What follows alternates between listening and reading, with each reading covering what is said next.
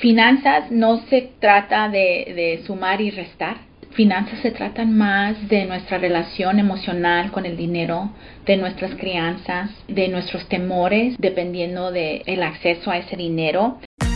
En el Taco Financiero Podcast hablamos sobre el poder de la educación financiera, economía y finanzas. Analizamos lo que está pasando en la economía y cómo afecta a tu bolsillo para que puedas tomar las mejores decisiones que beneficien a tu economía familiar. Prepárate, porque todo esto y mucho más escucharás solo aquí, en el Taco Financiero Podcast, junto al economista Enrique Castro, el mejor podcast en español sobre economía y finanzas. Bienvenidos. Hoy es lunes 18 de septiembre y el fin de semana pasado dio inicio el mes de la herencia hispana. Seguramente en tu ciudad hubo varios eventos, incluso si estuviste en otros países quizá fuiste a dar el famoso grito al zócalo de tu ciudad. En casa fuimos a una gala muy bonita organizada por nuestros amigos de Yapa y vimos el grito en compañía de nuevos amigos mexicanos en Austin. Y como prometimos, para celebrar el inicio de este mes de la hispanidad, te tenemos una nueva entrevista. Platicamos con Mónica Muñoz, presidenta de la Cámara Hispana de Comercio de Austin. Mónica tiene décadas de experiencia en la industria financiera y recientemente cumplió su primer año al frente de la Cámara Hispana de Comercio, representando los intereses de la comunidad de negocios latinos en el centro de Texas. Platicamos con Mónica sobre finanzas, sobre su historia viniendo desde Los Ángeles, su trayectoria ayudando a familias hispanas a cumplir sus metas financieras y también sobre las diferencias que ve entre los latinos en Austin y los latinos en otras partes del país. Pero antes de comenzar, el viernes pasado dio inicio una de las huelgas más grandes de Estados Unidos en la historia reciente. Y es que 146 mil trabajadores de la Unión de Trabajadores de la Industria Automotriz se fueron a huelga en contra de las tres empresas de automóviles más grandes del país, Ford, General Motors y Stellantis y esto se suma a los casi 190 mil trabajadores que están en huelga en otras industrias, incluyendo actores, escritores y trabajadores en el sector de hospitalidad. Esto hace que el día de hoy haya más trabajadores del sector privado en huelga en Estados Unidos que en casi 40 años. Este podría representar un golpe a la economía de Estados Unidos en un momento en el que el presidente Biden está presumiendo sus logros en preparación a las elecciones del próximo año. Ya te contaremos más sobre el impacto de esta huelga en los próximos episodios. Ahora sí, vamos directo con la entrevista a Mónica Muñoz. El Taco Financiero Podcast está en Internet. En Instagram, Facebook, Twitter y TikTok. Encuéntranos como arroba taco financiero o visita nuestra web tacofinanciero.com. Encuentra más data sobre contenidos, entrevistas y mucho más. Mantente en línea y siempre actualizado. tacofinanciero.com. Una idea del economista Enrique Castro. Esta ocasión en el Taco Financiero nos emociona muchísimo poder platicar con nuestra invitada de hoy. No solo porque es una de las líderes latinas más importantes en la ciudad de Austin, sino porque hemos podido comprobar la calidad de persona que es. Mónica Muñoz Andri es la presidenta y la CEO de la Cámara Hispana de Comercio de Austin. Originaria de Los Ángeles, pero con mucha historia y amor por el bello estado de Zacatecas, Mónica estudió Relaciones Públicas y luego Negocios aquí en el estado de Texas. Cuando Mónica no está en conferencias y reuniones con empresarios, está platicando en diversos consejos de administración de organizaciones y fundaciones en el área central del estado de Texas. Mónica tiene décadas de experiencia en la industria financiera y actualmente representa los intereses de la comunidad de negocios hispanos en Austin. Y después de todo esto, Mónica también da clases de salsa junto con su esposo. Mónica, muchas gracias por estar aquí con nosotros.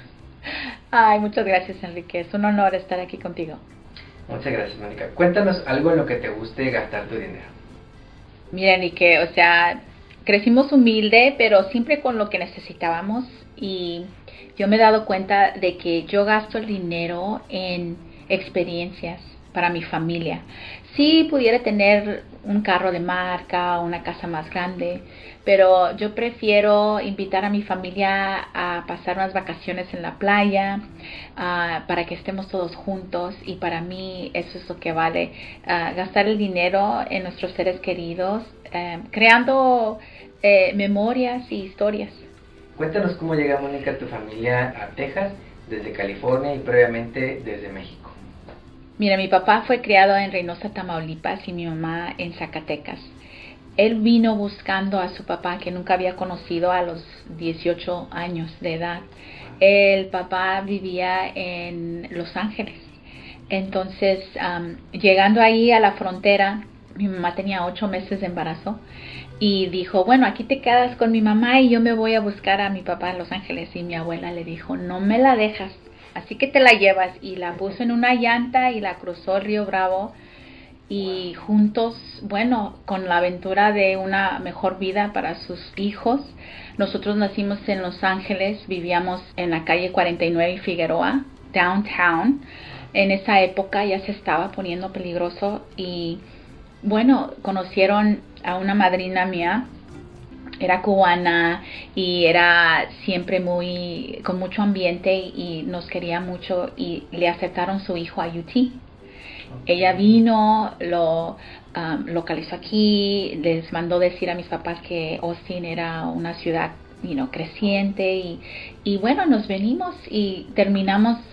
Yo siempre he vivido uh, Metric en Palmer, allá, y fui a Pflugerville High School, uh, me gradué de UT, ya tengo más de 38 años y bueno, es, es mi hogar. Siempre dije, siempre digo, llegué aquí en cuanto pude.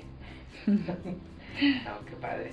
Una de las historias que más nos movió sobre tu historia, Mónica, fue cuando acompañabas de niña a tu papá en su trabajo y le hiciste unas preguntas sobre las fotos que veías en los escritorios y en las oficinas. Cuéntanos un poquito sobre esta historia y cómo te ayudó a saber a qué te querías dedicar. Bueno, sí, mis papás, como te digo, siempre trabajaron muy duro para darnos las oportunidades y trabajaban dos trabajos. En el día trabajaban haciendo persianas de ventanas para cubrir y en las tardes limpiando edificios allá por Bridgepoint, por donde está el 360 Bridge un panorama tremendo. Me acuerdo así ya de 15 años que yo iba con ellos a tratar de ayudarles a acabar más temprano para que pudieran pasar más tiempo con mis hermanitos. Y en esas ocasiones yo limpiaba los escritorios y vaciaba los basureros y decía, nunca hay caras como las de nosotros.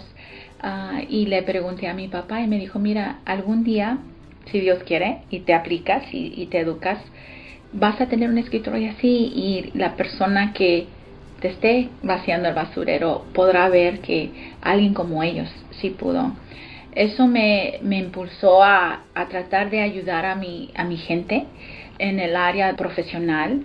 Eh, estudié porque siempre me encontraba en lugares y en oportunidades de traducir, traducir lenguaje, traducir sistemas, traducir um, reglas, eh, procesos y eso me encanta porque siempre he sentido que nuestra comunidad no es cuestión de la capacidad que tenemos, sino es cuestión del acceso y de la información que nos puede ayudar y eso es muy importante.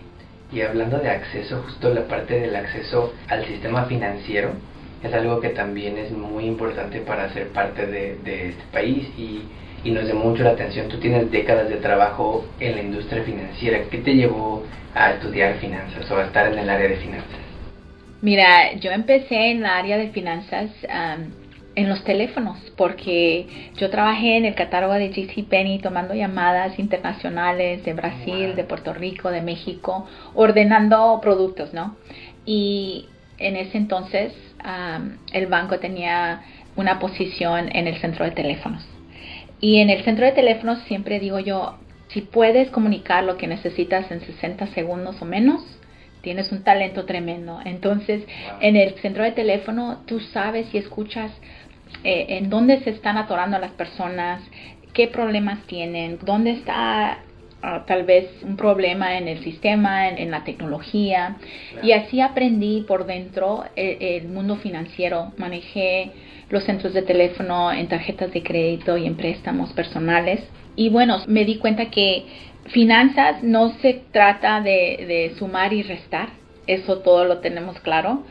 Finanzas se tratan más de nuestra relación emocional con el dinero, de nuestras crianzas, de, de nuestros temores, de cómo nos sentimos dependiendo de el acceso a ese dinero y bueno la psicología del comportamiento en torno al dinero siempre me ha fascinado y sé que cuando la gente entiende que el dinero y las finanzas son herramientas y si conoces cómo usarlas, pueden ayudarte y estar a tu favor. No son algo que temer, simplemente que no las conocemos. Y bueno, por 21 años tuve el honor de ayudar a las personas a sentirse más seguras, a hacer presupuestos, a comprar casas, comprar carros, hacer historial de crédito para poder avanzar y cambiar el mundo de sus familias. Claro, y la importancia de la educación financiera para ellos y para las generaciones futuras que vienen detrás. Claro que sí, te digo que a veces viajábamos a California a visitar a familia y ya sabes, el viaje más de 20 horas y mis hermanitos atrás y yo dándoles un taller de crédito y ellos, ay Mónica. Vas a empezar otra vez. Pero ahora mira, ellos están estables, tienen su crédito, nosotros nunca tuvimos que firmar y era porque conocían cómo crearlo. Claro, y desde chiquitos dicen en los estudios que desde los tres años casi uno aprende conceptos básicos del dinero y, después a los seis, siete ya tenemos hasta hábitos financieros. Sí, sí, sí, definitivamente. A los seis años ya tienes un concepto de dinero y es importante que les hagamos accesible el dinero como instrumento para que sepan hacer decisiones. Y yo siempre he llevado a mis hijos a comprar y les digo, miren, comparen, ven ese comercial que está tratando de impulsarlos, cómo los está impactando. Y ya, o sea, soy, estoy muy orgulloso de ellos porque sí este, conocen el dinero y están tratándolo. Qué bueno.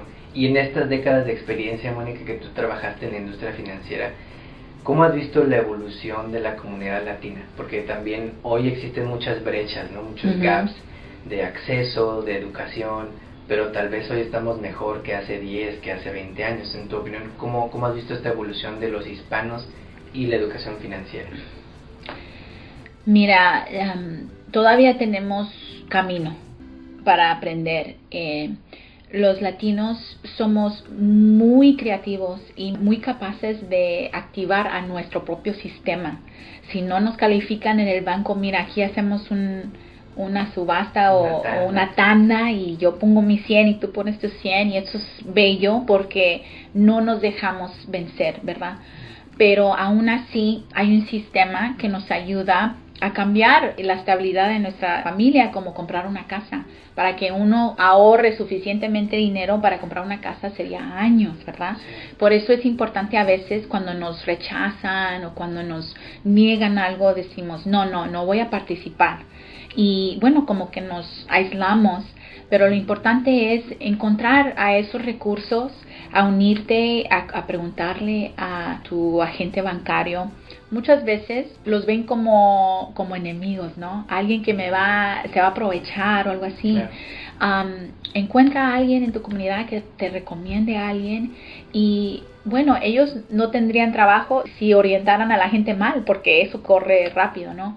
Entonces, pregunta qué recursos, qué herramientas hay para que tú puedas manejar tus finanzas cooperativas donde yo trabajé tienen muchos programas donde te ayudan a establecer tu crédito, donde te explican cómo funciona. Y bueno, como comunidad tenemos que eh, hablar de eso más en voz alta, ¿no? Es un tabú hablar de dinero, hablar de esto, pero todos lidiamos con eso, todos tenemos esas preguntas. Y cuando ya te liberas de ese prejuicio de que, oh, no puedo hablar de dinero, no puedo comentar eso o, estoy batallando con eso, ya se abren más puertas. Claro, y ese miedo a que nos juzguen, ¿no? Porque tal vez nos equivocamos o porque tal vez no usamos bien nuestro dinero, pero todos nos hemos equivocado en la vida. Mira, te digo que en mi vida he visto toda clase de cuenta y hay un dicho de que no porque tienes más dinero tienes más abundancia es lo que haces con ese dinero, es las decisiones que tomas con ese dinero. Igual que hay mucho dinero que llega, hay mucho dinero que sale.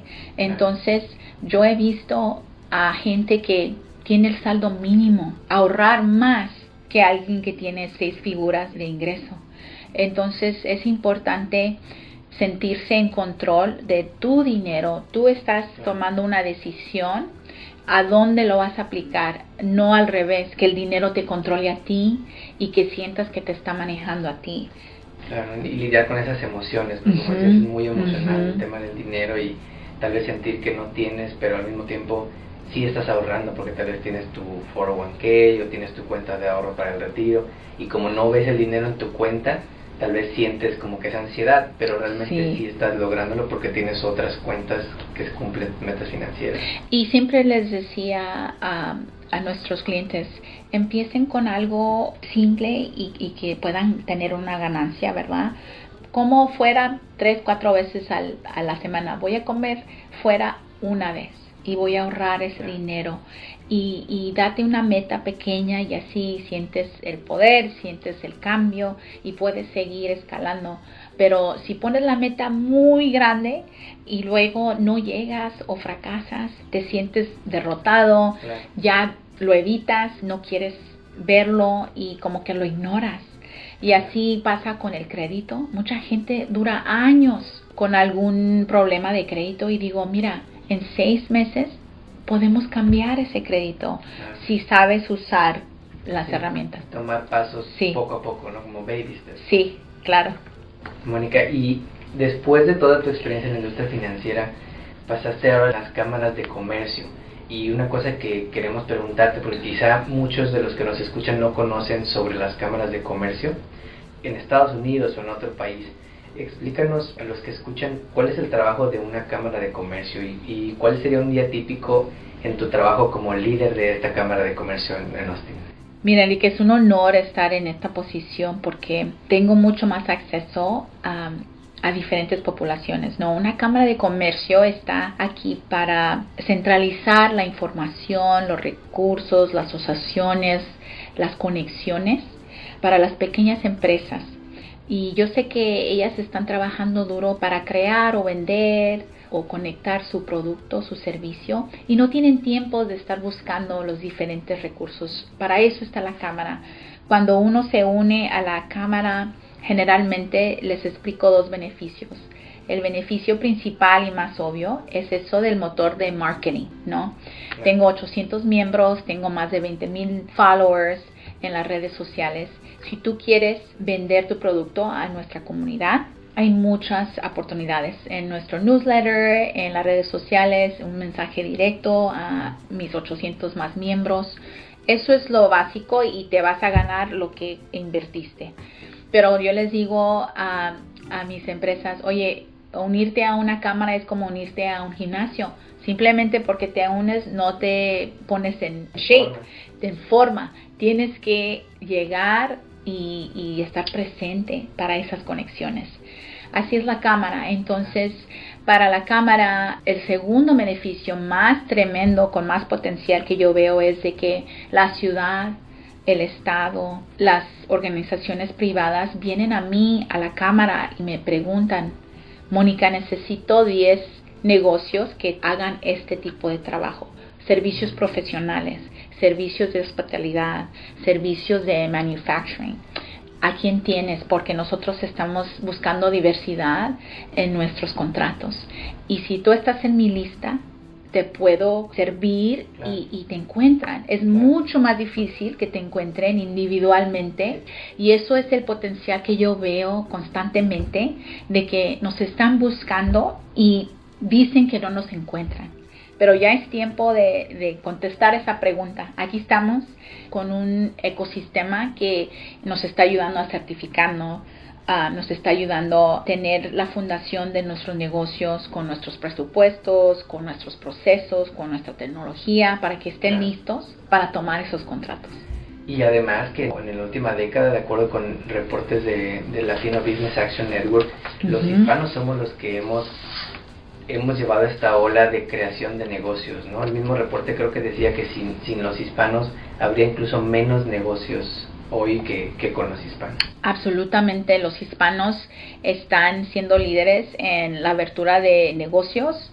Ah, las hispanas, mujeres, son una de las más emprendedoras. Eh, los hispanos están abriendo negocios de tecnología, más avanzado que cualquier otra población. O sea que nosotros estamos siendo los líderes eh, nacionalmente en diferentes industrias y es tiempo de que nos organicemos un poquito más y nos conectemos porque el poder del hispano es el social network. es nuestra comunidad y de conexión. Es algo que es muy diferente a otras comunidades y si la usamos, nuestro superpower, como quien dice, um, nos ayudamos, nos levantamos, nos conectamos y eso es muy importante. Sí, claro, porque además mucho se habla de los hispanos es que somos el gigante dormido, que seríamos la séptima economía más grande del mundo si fuéramos solo los hispanos, pero al mismo tiempo existen estos gaps, estas brechas en las que los hispanos todavía tenemos menos ingresos que otras razas, que tenemos menos educación que otras razas, entonces hay algo ahí que hace falta, ¿no? De nosotros y de las políticas también de acceso a recursos para que podamos aprovechar más nuestro potencial. Absolutamente. Mónica, durante el último año tuvimos el gusto de participar en un programa que es el programa insignia de la Cámara Hispana, el programa HAL, que es el programa de liderazgo de los hispanos, y fue un programa muy educativo para nosotros. Quisiéramos que nos platiques a los que nos escuchan de qué se trata este programa, porque tal vez este programa puede estar diseñado para gente que no necesariamente tiene un negocio. ¿Por qué debería interesarle a los latinos en Austin participar en un programa como HAL? Bueno, te digo que me han mencionado que la comunidad latina en Austin es muy diferente a otras, ¿no? Yo tengo a gente que visita del Paso, del Valle, de allá de, de McAllen, de Laredo, de, de California, y me dicen, en nuestras comunidades se oye el español, se ve el latino en posiciones de poder, de liderazgo, y aquí en Austin como que no nos vemos y estamos como en grupitos, como exclusivos y es raro y la Cámara de Comercio sirve como, como esa invitación de comunidad para vernos. Entonces es muy importante que te conectes con el programa de liderazgo porque es donde vamos a conocernos. Mucha gente no sabe que la demógrafa de la ciudad es latina, que la vicepresidenta de Economía y Desarrollo es latina, que tenemos dos asistentes alcaldes latinos. Es algo que nos sorprende todavía. Todos en nuestros sectores, a veces entre más escalamos o más educación tenemos, más únicos nos vemos, ¿verdad? Oh, no sabía que eras latino o, o estás joven o eres mujer. Entonces digo, es tiempo de que con intención nos conectemos profesionalmente para que nos ayudemos. El HAL Cohort, em, el liderazgo hispano, son los que van a ser tus mayores campeones y porristas, ¿verdad? Te van a abrir puertas, las conexiones y, la, y la información que vas a aprender de finanzas, de compromiso cívico, de artes y cultura, siempre lleva a nuestra comunidad al centro, que es muy diferente porque la mayor parte del tiempo siempre nos oímos como una estadística o como una población que necesita ayuda. Y para mí eso no es la visión correcta de tener de nuestra comunidad. Tenemos que, eh, que llegar con fuerza a ser líderes y ya lo somos, solamente que no nos conocemos.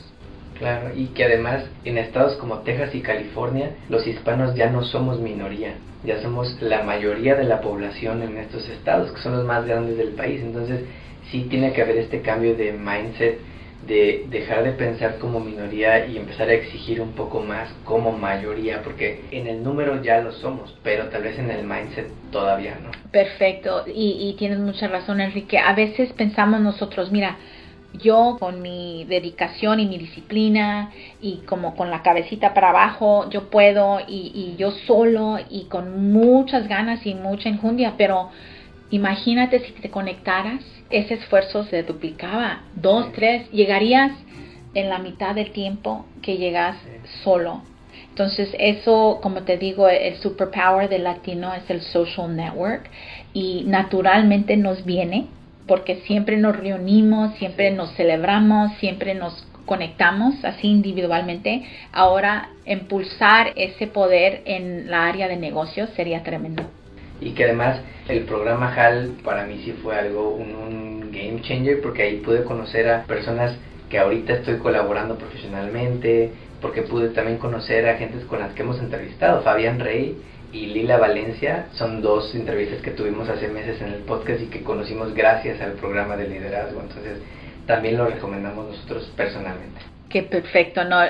Yo en mi carrera de finanzas jamás había visto a una mujer y menos una latina. Y ahora me dio tanto gusto poder invitarla al programa. Y Fabián Rey tiene años aquí en Austin ah, creando su arte bello de sus ranitas y de su creatividad de Puerto Rico. Y nosotros como comunidad podemos amplificar esa voz, esa diversidad. Y, y me da mucho gusto que ahora ya tienen eh, acceso a esas personas, porque ellas como voluntarias quieren pasar esa sabiduría, esos consejos, esas conexiones. Sí, por supuesto. Para los jóvenes que tal vez empiezan sus carreras y que quieren ser líderes, tal vez no saben cómo empezar, tal vez dicen, bueno, yo, ¿por qué yo voy a ser un líder? ¿no? ¿Qué capacidades tengo yo para ser un líder? Entonces, queremos preguntarte, ¿qué consejo le darías a esos jóvenes que a ti te hubiera gustado recibir cuando estabas empezando tu carrera? Mira, eh, lo que he aprendido y he visto que, siempre te regresa un tremendo beneficio es conectarte, ser voluntario. Nos tenemos que salir de nuestro mundo. A veces estamos muy cómodos en nuestro mundo y en nuestra rutina y nos gusta estar ahí y es algo muy uh, cómodo, pero no nos ayuda a seguir creciendo. Entonces, yo digo, las personas hacen negocios con las personas que conocen y que les agradan y para eso tienes que salirte y hacer amistades y conexiones. Yo en mi carrera tenía acceso a ciertas cosas conforme iba escalando, pero me hacían falta algunas cosas que mi compañía no me daba acceso, ¿verdad? Si no tenía acceso a un presupuesto o a, un profit and loss statement, hmm, yo pensaba, ¿dónde puedo obtener ese, ese, acceso a aprender? Bueno, déjame, voy a ser voluntaria y voy a hacerme amiga con, con el tesorero y ahí encuentro más o menos una guía y así agarro experiencia y ya después de ser voluntaria un año me pedían tú gustas ser líder de este comité o algo así, claro, y así avanzas y no te esperas que alguien en el trabajo o que alguien te acomode ahí tu, tu camino, porque eso va a ser muy difícil. Muchas compañías quieren tener los programas de desarrollo de liderazgo, pero no tienen la especialidad o no tienen los recursos internamente. Entonces, para mí siempre les recomiendo, encuentra a una organización que te llame, que te llene el corazón de tu comunidad, de animales, de niños, de lo que sea. Y métete y ser líder y busca oportunidades de usar tus dones o de crecer los que te faltan y ahí nunca vas a perder. Que además todo eso pasa porque salgamos de esta zona de confort en la que a veces estamos, ¿no? En la que nos sentimos cómodos en nuestra casa, como dices, en nuestra rutina y, y que no, no salimos a darnos a conocer y es más difícil que el mundo nos note de esa forma. Claro que sí. Mónica, hablando sobre las contribuciones de los hispanos, que tú mañana fueras presidenta de la República, presidenta del país, ¿cuál sería alguna acción que tomarías para apoyar a la comunidad hispana que crees que es de las más urgentes para cerrar las brechas que existen hoy? Brechas en salud, en ingresos, en educación. ¿Qué acción tomarías que nos ayude a aprovechar ese potencial del que hablábamos?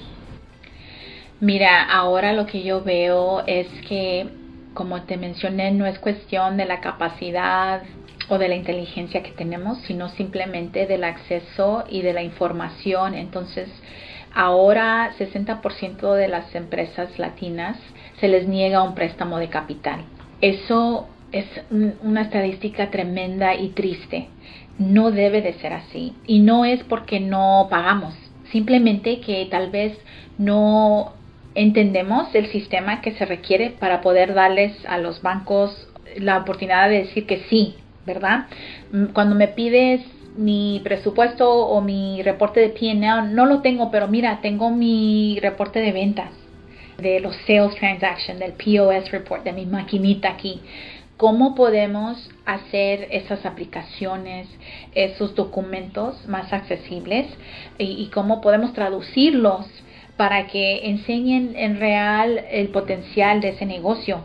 Hay muchos sistemas donde la gente se atora. Primeramente, una empresa pequeña latina, la he visto, no conoce el programa, o sea que es una cuestión de, información y marketing.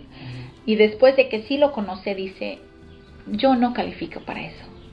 Hay un automático no que uno se da por sí mismo antes de intentarlo, porque temen que lo van a rechazar. Entonces, aliviar esos procesos burocráticos para que se abran las puertas más grandes, porque sí, hay que tomar el esfuerzo para reunir los requisitos y estar preparados, pero ya cuando tomas ese paso y tal vez tenga que, tengas que pausar tu negocio por una semana o dos semanas, es dinero que estás perdiendo, pero al fin lo vas a ganar cuando ya tengas tu paquete y tu información listo y puedas calificar para múltiples contratos. Entonces a veces no conocemos que al principio hay que hacer un poquito más de esfuerzo y hay que pausar y, organizarnos para que haya más beneficio en el futuro, ah, porque todos los procesos, todas las aplicaciones de capital van a ser muy similares, te van a pedir lo mismo y ya cuando entiendes a una, puedes entenderlas a todas y así te recomiendo que te conectes. Yo cuando hablo con las identidades que dicen, mira, tenemos contratos, tenemos grants para esos negocios, pero no están aplicando, mi comentario para ellos es que bueno que tienes esos contratos y esos grants, pero cómo estás invirtiendo en las organizaciones como la mía que pueden ayudar a nuestros negocios a establecer la fundación de requisitos, porque cuando inviertes en ellas podemos llevar de la mano al negocio a tu puerta. Ahorita estás esperando que el negocio llegue de donde está a tu puerta y es un camino desconocido y necesitas a identidades y a partners como nosotros que te van a ayudar a llevarnos. Entonces hay como un disconnect y bueno, regreso a, mi trabajo de ser traductora ah, porque yo veo donde la gente se atora, yo veo y siento donde hay una comunicación que necesita interpretación y tenemos que invertir más en ese ecosistema para poder triunfar. Mónica, última pregunta para dejarte ir. Cuéntanos cuál es tu comida favorita. Oh my God, no, yo amo la comida toda. Ah, es muy difícil decir, Enrique. Eh, si una. Si tuviera que elegir una, mira, yo nunca salgo a comer comida latina porque mi mamá, o sea, y mi abuelita, pero si salgo a comer, eh, me encanta el pescado. Eh, comida italiana, como se dice, marina. a mí échame todo lo que puedas del mar en un espagueti y estoy feliz. Mónica, te agradecemos mucho por tu tiempo, por tu dedicación, con todo el trabajo que haces con la cámara y por apoyar a los negocios latinos en Austin. En entrevistas pasadas platicábamos con otros, con otros hispanos sobre la importancia de que esta ciudad tan importante para el sur pueda seguir creciendo de manera inclusiva y eso pasa porque los hispanos también tengamos un lugar en las mesas donde se toman las decisiones y creo que el trabajo que haces en la cámara va en esa dirección. Es un honor, gracias Enrique. Como siempre te agradecemos que compartas este episodio y que nos pongas 5 estrellas en la plataforma de podcast donde nos escuches. Nos ayudas así a llegar a más paisanos. Hasta aquí llegamos por hoy. Nos despedimos hasta la próxima emisión de El Taco Financiero Podcast, junto al economista Enrique Castro. Todo sobre educación financiera para mejorar tu economía personal y lograr todas tus metas financieras. No olvides seguirnos en redes sociales para encontrar más novedades. En Instagram, Facebook, Twitter y TikTok. Encuéntranos como arroba taco financiero o visita nuestra web tacofinanciero.com. Hasta pronto. El podcast que acabas de escuchar, El Taco Financiero, refleja la opinión exclusiva del presentador o sus entrevistados y no representa la opinión de patrocinadores o terceros. El podcast tiene el objetivo exclusivo de informar y no busca promocionar la compra de acciones de empresas en específico. Tampoco es un reporte de investigación y no representa consejo legal o financiero.